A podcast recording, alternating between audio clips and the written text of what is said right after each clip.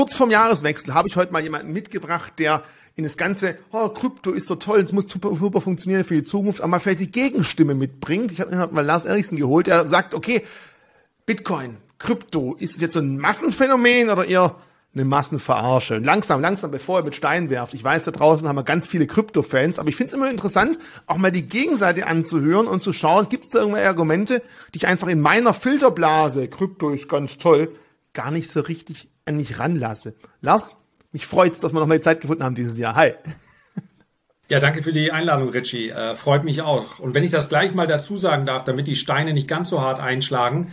Ähm, ich bin investiert. Also neben Aktien ist, äh, äh sind in Kryptos, insbesondere äh, Bitcoin und Ethereum, äh, by far meine, meine größte Position und ich bin mit einer Position auch ein Hodler. Das heißt also, der nächste Krypto-Winter, egal ob er begonnen hat oder ob er noch vor uns liegt, äh, den werde ich auch durchstehen. Also ich spreche hier gerne auch kritische Punkte mal an, die meines Erachtens auch angesprochen werden müssen, gerade wenn wir auch auf die zweite, dritte und vierte Reihe äh, schauen.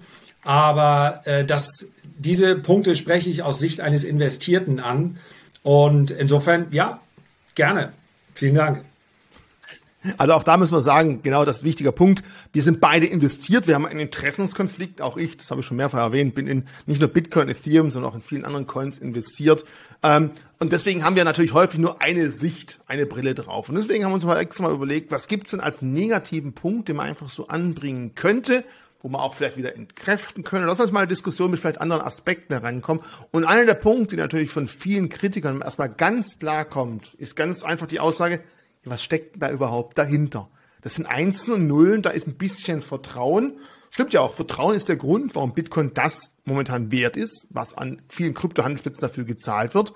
Vertrauen ist ein ganz wichtiger Aspekt, der aber auch bei anderen Sachen wie Gold, der auch bei Immobilien zählt. Vertrauen, dass mir jemand anderes das später wieder abkaufen wird. Aber auch im Aktienmarkt ist Vertrauen natürlich was ganz Großes.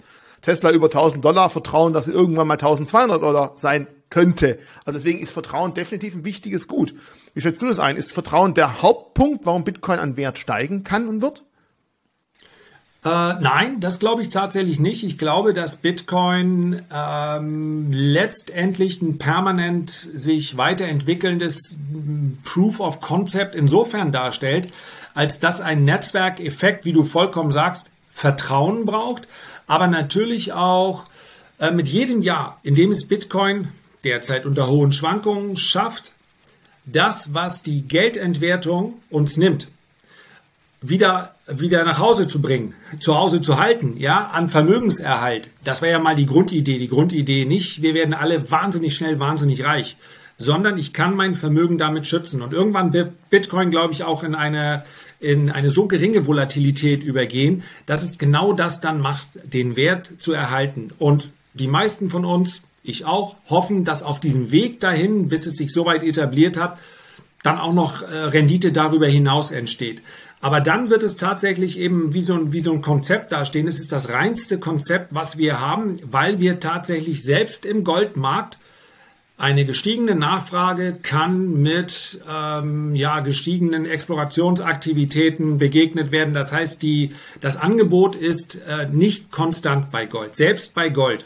Und ich habe auch Gold und Silber, also auch da bitte keine Steine schmeißen. Aber bei Bitcoin wissen wir halt, mehr wird es nicht. Und solange Bitcoin als Store of Value betrachtet wird, bin ich damit auch völlig äh, konform. Ja, diese Diskussion äh, wird es als Währung.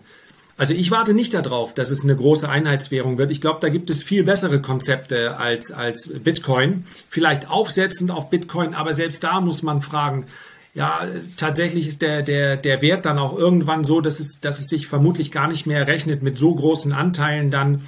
Also ich sehe es als genauso wie Gold. Wir benutzen ja auch kein Gold im Alltag, zumindest sehr, sehr selten. Und die Börsenbriefe, die früher verkauft wurden mit wartet's nur ab, eines Tages werdet ihr mit einem Krügerrand dann einen ganzen Straßenzug in Berlin kaufen und so weiter. Ich kann mich noch erinnern, äh, ich sage jetzt nicht den Verlag, aber ähm, nee, das lassen wir, das lassen wir. Äh, that äh, will not happen. Und ich glaube auch genauso, äh, werden wir uns die Bitcoin nicht ständig hin und her schicken, so wie wir das über PayPal vielleicht machen, weil wir sagen, damit kaufen wir was. Aber als Werterhalt ist es für mich ein unübertroffenes Konzept.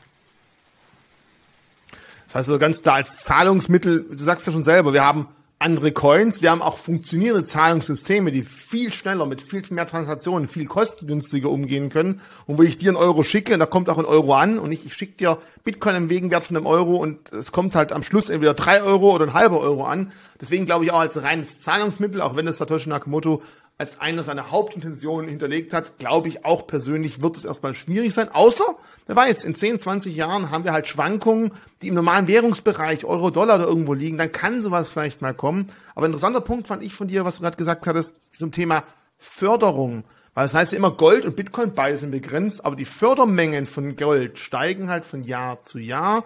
Man geht in die Antarktis, man geht in die Tiefsee. Solange der Preis es rechtfertigt, sucht man sich neue Gegenden aus, wo man irgendwo noch an Gold rankommt und eben nicht zwei, drei, vier Gramm bei normaler Untertageförderung, sondern vielleicht 30, 40 Gramm in der Tiefsee mit natürlich viel, viel mehr Aufwand. Und das wird bei Bitcoin definitiv eben anders sein. Alle vier Jahre halbiert sich das Ganze. Und ich persönlich glaube, in 10, 20, 30 Jahren, spätestens in 30, ist die Halbierung des Bitcoins irgendwann total irrelevant, weil ob ich nix oder fast nix mehr an neuem Bitcoin zufüge. Ich glaube, gestern hatten wir den Tag, wir zeichnen jetzt gerade noch kurz vor Weihnachten auf, wo 90 Prozent aller Bitcoins bereits geschürft wurden. Und da weiß man auch, 10 Prozent kommen dazu in den nächsten 120 Jahren. Das ist, glaube ich, gar nicht mehr so einflussreich dafür.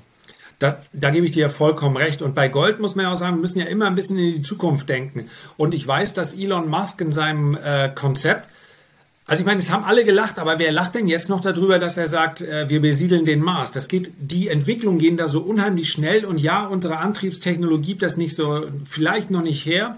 Oder wer weiß, vielleicht werden wir auch in 30 Jahren, äh, wie viele prognostizieren, 30, 40 Jahre älter dann ist es nicht so schlimm, wenn die Reise ein bisschen länger dauert. Also, was ich damit sagen will, er hat in seinem Konzept Besiedelung des Mars auch mit drin, auf dem Weg dahin wird es uns möglich sein, beispielsweise Gesteinsproben zu nehmen, nicht nur vom Mond, sondern auch von Meteoriten und so weiter. Und ich ganz ehrlich, wenn mir jetzt einer sagt, ja, das kann ja sein, dass Gold mal eine Massenware wird, weil dann kommt ein Meteorit und da ist wahnsinnig viel Gold drauf. Ja, kann sein, glaube ich aber eigentlich nicht. Nur bei Bitcoin weiß ich, die sind nicht auf irgendeinem Meteoriten. Und ich kann vor allen Dingen, ich muss mir keine Gedanken darüber machen, wie das Gold, äh, äh, also ich muss mir Gedanken machen, wie das Gold an die Erdoberfläche kommt, äh, unter welchen Arbeitsbedingungen, muss man ja auch mal sagen, äh, mit welchem Energieaufwand und, und, und. Und all das habe ich bei, bei Bitcoin eben nicht. Und nochmal, ich glaube, Gold und Silber hinken massiv hinterher und sie hinken auch deshalb hinterher, weil eine insbesondere junge Käuferschicht sich eher für Kryptoassets entscheidet und gegen Gold und Silber. Das schwächt den Markt. Ich glaube aber auch, dass es nur eine Frage der Zeit ist, bis die, das nennen wir sie mal die spekulative Kohorte, bis die Masse sich auch nochmal Gold und Silber greift und dann sagt, wisst ihr was? Gold und Silber ist ja in Relation zu Immobilien, zu Aktien, zu Kryptowährungen total billig. Und das reicht als Narrativ, um dann die Sau durchs Dorf zu treiben. Das wird passieren. Also ähm, ich habe auch meine physischen Bestände. Wahrscheinlich vererbe ich die noch. Wir haben ja beide Kinder. Und dann freuen die sich irgendwann drüber. Oder auch nicht und sie sagen, du Trottel, hättest du sie mal einfach eingetauscht gegen Bitcoin. Who knows? Aber ich meine, nicht alles auf eine Karte zu setzen ist richtig, aber für mich sind die, die Vorteile überwiegen hier durchaus beim, beim digitalen Assets. Und ich sag dir auch, für mich ist heute schon egal, Stichwort NFTs und so weiter. Und das, das kostet mich Kraft, mich da reinzuarbeiten. Aber es ist egal, ob etwas digital existiert oder ob es physisch äh, existiert. Das ist völlig egal.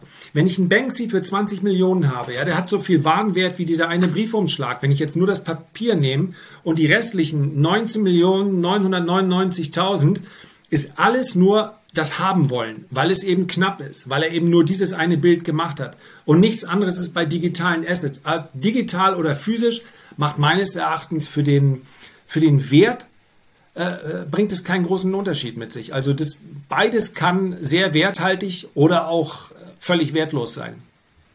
Mhm.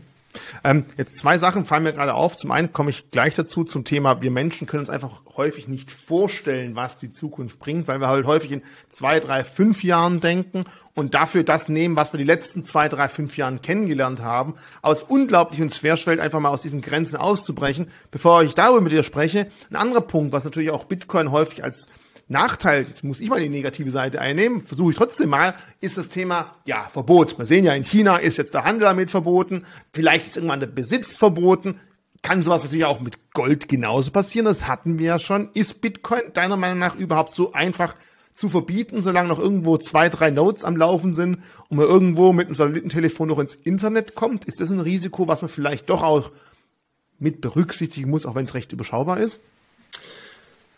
Ähm, also das Risiko des Verbots sehe ich in dem Sinne nicht. Da glaube ich, sind andere Coins weniger dezentral und wären gefährdeter.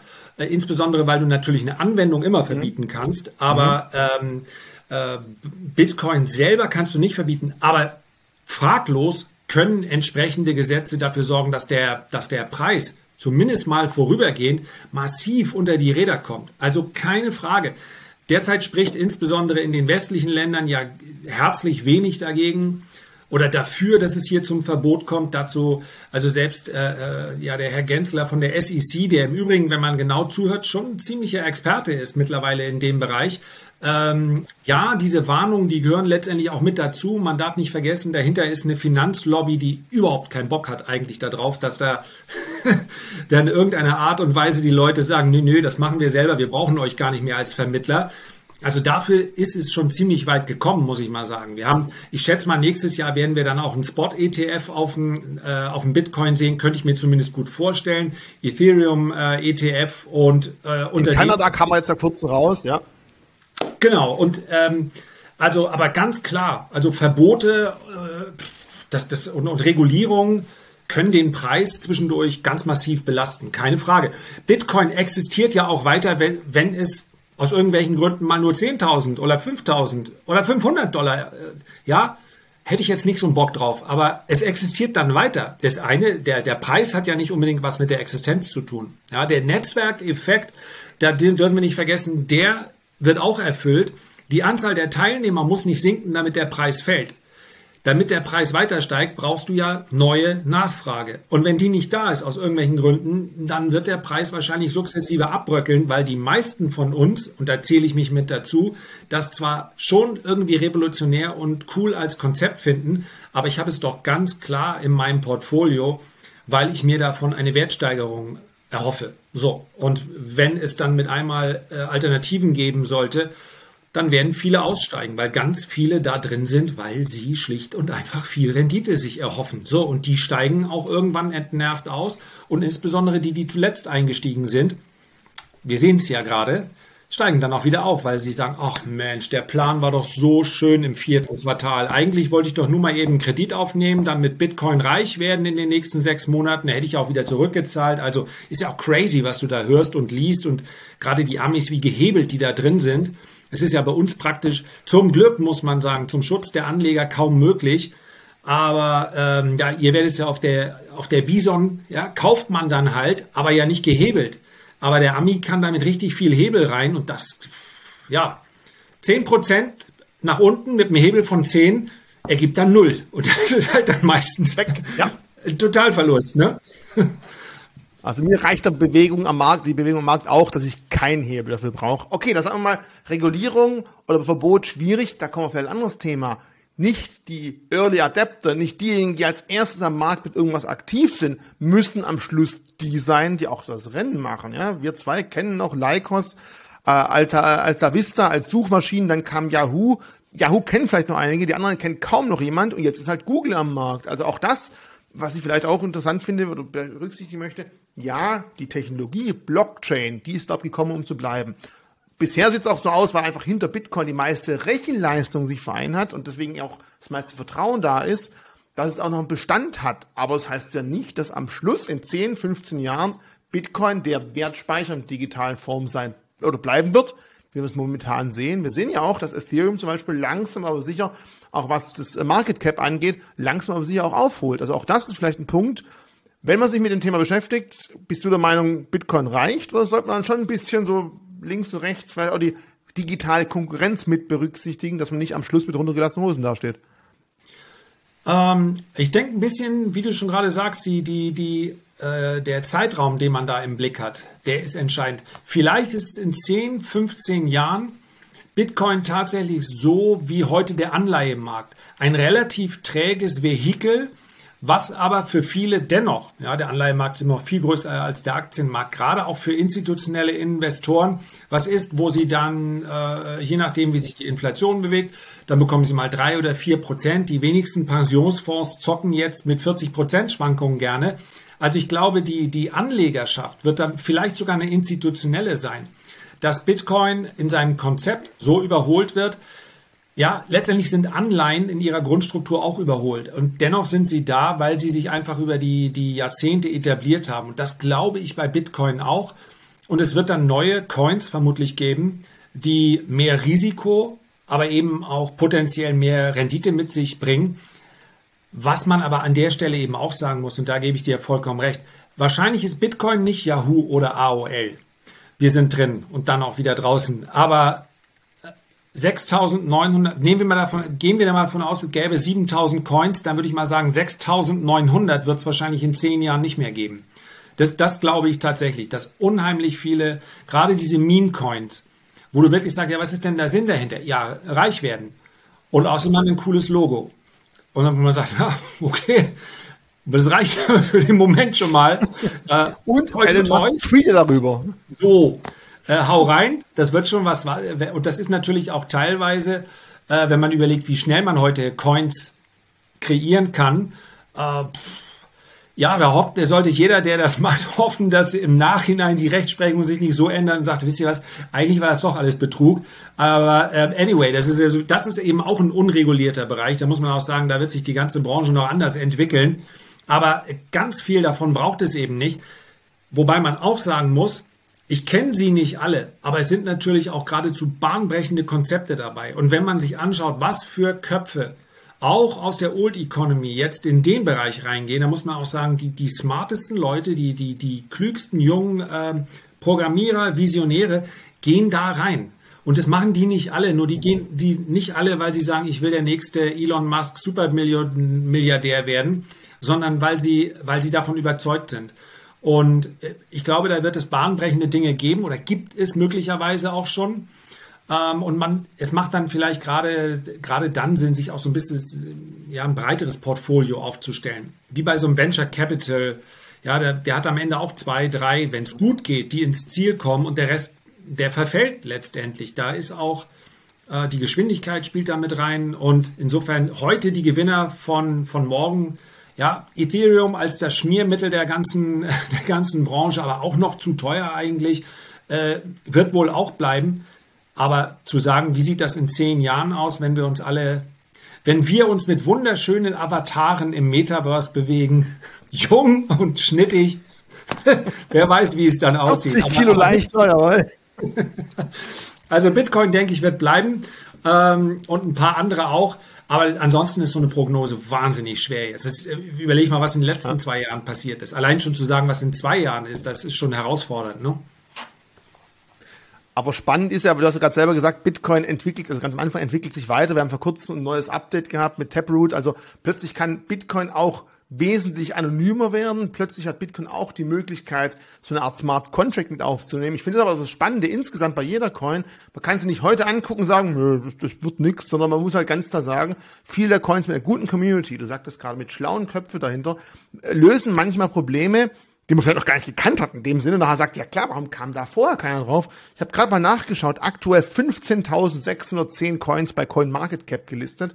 Ich weiß, als ich angefangen habe im Kryptomarkt, waren wir noch unter 10.000 und ich bin ganz bei da.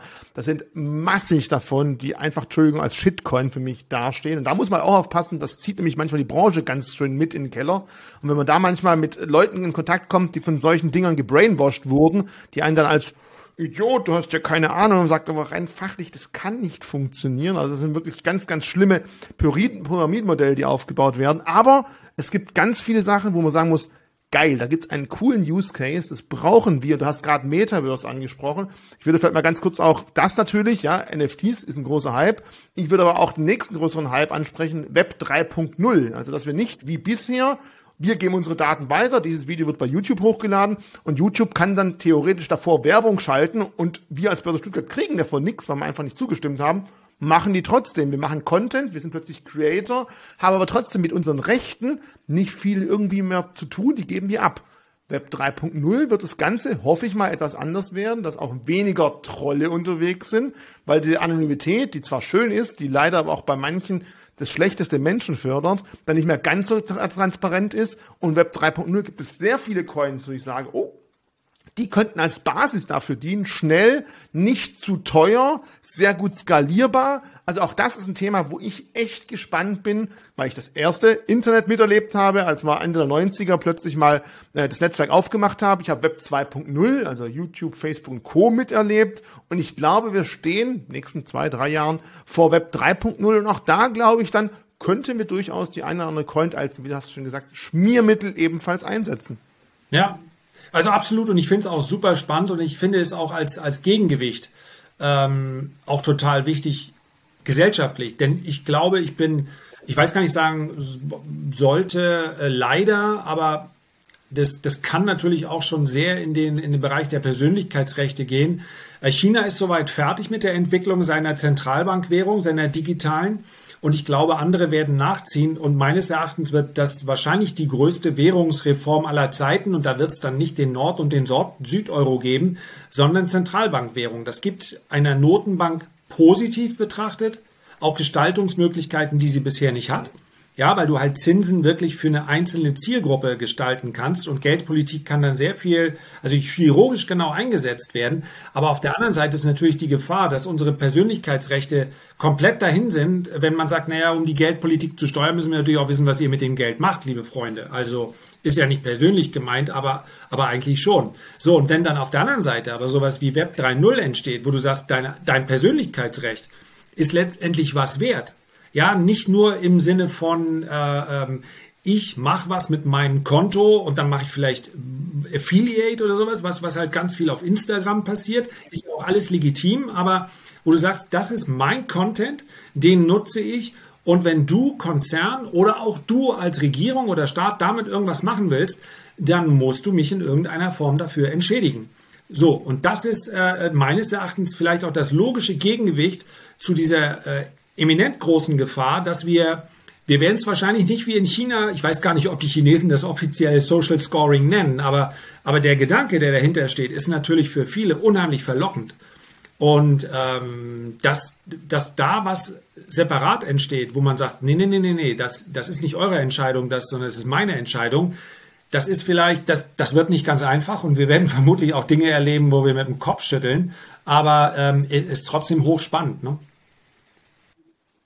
Also wer dieses Social Scoring mal als ja, ähm, Satire haben möchte, soll sich mal dringend das Buch Quality Land durchlesen oder auch das Hörbuch von, den, von sehr, sehr interessant und spannend. Auch leider gelesen. auch erschreckend, wie viele Para Genau, richtig. Und sehr, ja, ja. die Parallelen, wo man halt jetzt schon zu China sieht, obwohl das Buch schon älter ist, sind manchmal schon ein bisschen erschreckend. Vielleicht noch mal zurück zum Thema Internet. Ähm, ich würde mal ganz kurz eine Grafik zeigen, wo man einfach sehen kann, warum auch die Bewegung, die, die, die Funktionen und auch die Akzeptanz des ersten Internets, heißt es Internets, des ersten Auftreten des Internets, so rum ist es besser, ähm, durchaus Parallelen irgendwo hat mit dem, was wir gerade am Krypto- und Blockchain-Markt sehen. Denn hier ist es mal eine Grafik, wo man erkennen kann, na gut, hier in äh, hellblau oder türkis, als Mann fällt es immer schwer, seine Farben zu erkennen, sehen wir mal seit den 1990er, wie sich die Nutzer im Internet entwickelt haben. Also sie waren anfangs auch die totalen Nerds und ganz wenige, sind dann langsam stückchenweise angestiegen und natürlich weit weg von dem, wo wir uns aktuell bewegen. Und wir befinden uns jetzt in der blauen Linie, was die Akzeptanz und die Umsetzung von Kryptoassets angeht, gerade mal auf der Höhe von 1998. Nochmal dran denken, das waren die Zeiten, wo die ersten Leute auf die Idee gekommen sind, hey, ich könnte ja Bücher online verkaufen und keiner hat gedacht, dass er damit irgendwas anfangen kann. Soll nicht heißen, dass definitiv der Kryptomarkt das Internet der Zukunft überrollen wird und genauso einschlagen wird und genauso einen wirtschaftlichen Impact haben wird. Aber zumindest diese Parallelen, wenn man die hier mal anguckt in dieser Grafik, sind doch schon ziemlich verblüffend, finde ich zumindest. Und das äh, gibt eben zumindest ein bisschen Schub für die Zukunft. Man kann jetzt überlegen, ich warte, bis das Ganze ganz klar eine Richtung hat. Ich kann natürlich auch dann sagen, ich muss nicht immer der Erste sein. Ich bin einfach kein Spekulant, sondern ich bin ganz klarer Investor. Oder man kann sagen, ich erlaube mir vor schon ein kleines Investment. Und die Frage, die will ich dir jetzt mal stellen lassen, was ist riskanter? Jetzt in Kryptowährungen zu investieren oder jetzt nicht in Kryptowährungen zu investieren? Also super langweilig die Antwort, aber ich denke, äh, ähm, nicht zu investieren ist, ist riskanter. Ich würde allerdings tatsächlich ist es so, dass, ich meine, das sagst du am Ende auch über jede Aktienanlage, aber gerade bezogen auf deine Grafik würde ich sagen, bereite dich aber auch darauf vor, dass du vielleicht nicht 30, vielleicht sogar 80 Prozent günstiger nochmal deine Sachen einkaufen kannst. Denn 1998 das Internet und Anfang 1999, wir erinnern uns noch an ihn, Jim Cramer kam raus, ähm, man hat eine Aktienliste gemacht, zehn Internetaktien und wer die nicht kauft, ja, the most stupid Vollhongs in the history of mankind. Wer die nicht kauft, weil äh, damit äh, damit werden wir alle auf jeden Fall reich, weil das Internet sich durchsetzt. Und siehe da, das Internet hat sich durchgesetzt, aber von den zehn Werten sind nur acht, ich glaube VeriSign und noch ein anderer sind übrig geblieben.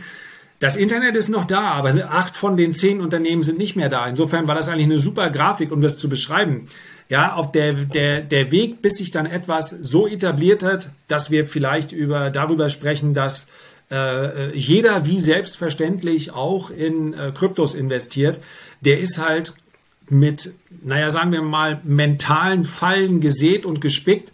Und deswegen ist, ist gerade da auch wichtig zu sagen, ich, ich bereite mich darauf vor, ich gehe da jetzt mit rein und ich sage, okay, wir haben es ja jetzt immerhin schon eine ganze Ecke günstiger. Ja, ich weiß jetzt nicht, wir wissen nicht genau, wann das Video rauskommt. Kann sein, dass Bitcoin das 20 Prozent höher oder tiefer steht oder mehr.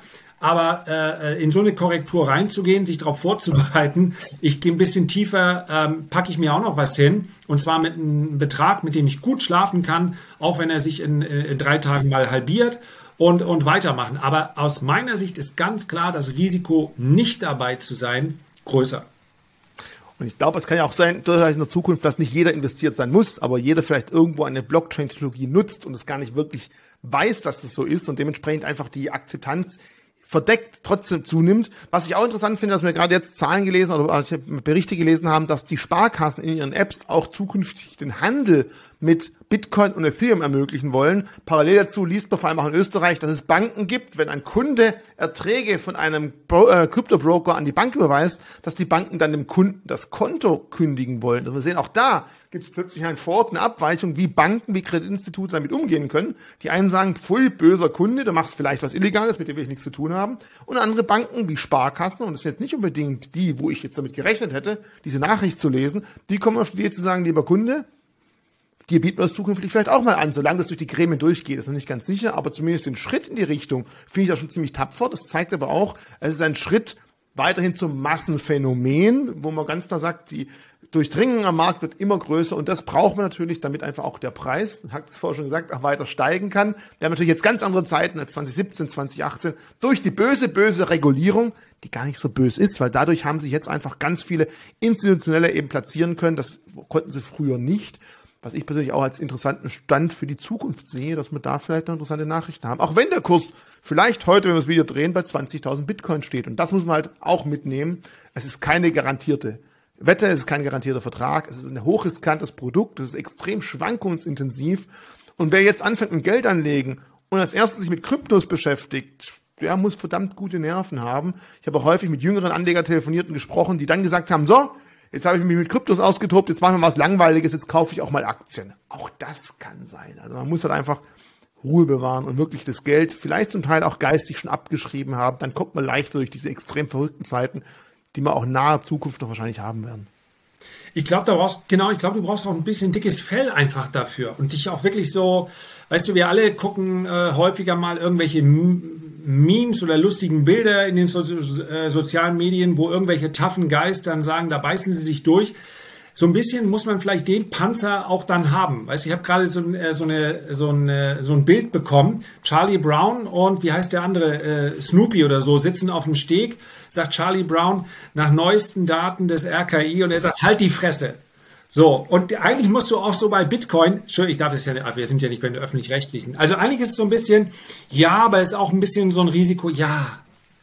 La la la la la la. Sind, wenn ich mich dafür entschieden habe, dann ist es ja letztendlich eine fundamentale Entscheidung. Wenn ich sage, ich kaufe die jetzt und ich nehme einen Kredit auf mein Haus auf, was eigentlich schon bezahlt war, weil nächstes Jahr bezahle ich wieder zurück, plus 100 Prozent, das ist halt was, was dich in, auf jeden Fall in eine mentale Falle reinbringen kann. Und äh, das muss man einfach nicht machen. Und bei allem anderen dann einfach an sich abperlen lassen, bin ich von dem Konzept überzeugt. Es wird Ups, es wird Downs geben. Und am Ende des Tages muss man fragen, wer wird wahrscheinlich als der Cleverere dastehen? Derjenige, der sagt, okay, wir bieten unseren Kunden das zumindest an. Oder werden wir in zwei Jahren dann auf diese, keine Ahnung, österreichischen Banken zurückblicken und sagen, ja, das war das Fortschrittlichste, was man machen konnte. Einfach das Konto zumachen mit Bitcoin erlösen. So. Die haben es genau richtig gemacht. Die müssen doch selber mal da sitzen im Aufsichtsrat und denken, wie werden wir wohl wahrgenommen? Weißt du, wie der Sparkassen werden? Lass uns doch lieber das mit den Fähnchen in der Innenstadt machen. Also nichts gegen die Sparkasse, weil die macht es ja jetzt diesmal ein bisschen progressiver. Ja, und sie daran. ist doch cool. Also echt, hätte man ja nicht unbedingt gedacht, ne? So, jetzt zum Jahreswechsel. Jetzt zum Jahreswechsel, kurz vom Jahreswechsel. Wie sieht es bei euch da draußen aus? Ich meine, die meisten, die das Video angeklickt haben, interessieren sich für dieses Thema sich irgendwie. Habt ihr die gleichen Meinungen wie wir, obwohl wir eigentlich auch ein paar negative Punkte reinbringen mussten oder wollten, muss ich zugeben, irgendwie haben wir es nicht ganz geschafft, weil wir persönlich sehr geframed sind. Wir haben versucht, immer ein paar negative Dinge vielleicht anzusprechen. Gibt es da draußen vor allem Kritiker, die sagen, ihr habt das und das vergessen, was noch ganz gefährlich sein könnte? Her damit, weil ganz ehrlich, ich suche eher lieber kritische Stimmen als Stimmen, die das Gleiche sagen wie ich, weil davon habe ich genug in meinem Kopf. Das sind ganz viele Stimmen und die mögen mich manchmal nicht. Ähm, und da würde ich jedem dazu raten, auch mal fremde Meinungen zu Wort kommen zu lassen, die mal zu akzeptieren und zuzuhören. Vielleicht erkennt man da manche Sachen, gegen die sich bisher verschlossen hat. Mir hat's unglaublich viel Spaß gemacht, Lars. Ich glaube, wir könnten noch länger, länger, länger diskutieren. Ich hoffe, spätestens nächstes Jahr auf der Invest, Anfang April, 1. 2. April sehen wir uns wieder. Bleib bis dahin auf jeden Fall gesund im hohen Norden und dir einen guten Rutsch. Vielen Dank, Richie. Alles Gute. Ich hoffe, du hast ein paar durchschlafende Nächte jetzt über die, über die Feiertage dann. Das wünsche ich dir. Und wenn deine Stimmen dich nicht mögen, ich mag dich, Richie. Und ich freue mich schon auf nächstes Jahr. Alles Gute. ciao, ciao. Ciao.